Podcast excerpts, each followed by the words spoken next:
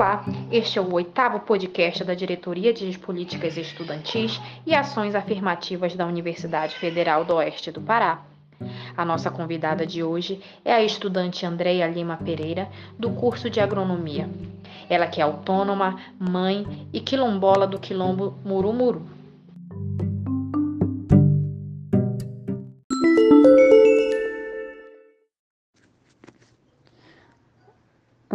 Olá, meu nome é Andréa Lima Pereira, sou do Quilombo Murumuru, egressa da Universidade Federal do Oeste do Pará, do curso de Agronomia. Entrei na universidade em 2015 pelo processo seletivo especial Quilombola.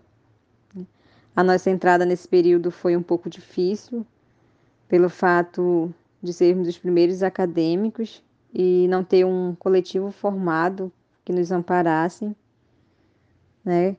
Como mulher quilombola, mãe, tive a oportunidade de entrar na universidade e poder realizar meu desejo de voltar a estudar. Não foi fácil, tive muitas dificuldades no começo, é, grandes desafios, mas a minha força de vontade sempre foi maior do que meus medos. É, a invisibilidade dos quilombolas também dentro da universidade era grande, mas hoje posso dizer que essa realidade está cada vez mais é, mudando, estamos conquistando nossos espaços. Eu venho de uma família de oito mulheres, mães, né, onde cinco estão na universidade e me orgulho da mulher que me tornei, da pesquisadora que sou me considero uma mulher da ciência. E sempre, muitas vezes eu pensei em desistir, né, pela falta de assistência.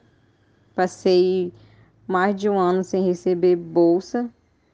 Então, no começo, essas dificuldades quase me fazem desistir, mas eu tive pessoas muito importantes na minha vida que me ajudaram a seguir.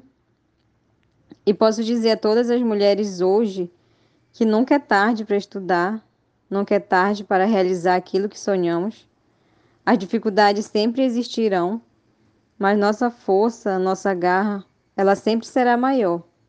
Ela sempre será maior do que os nossos medos. Então, é hora de conquistar os nossos espaços e Mulher na Ciência.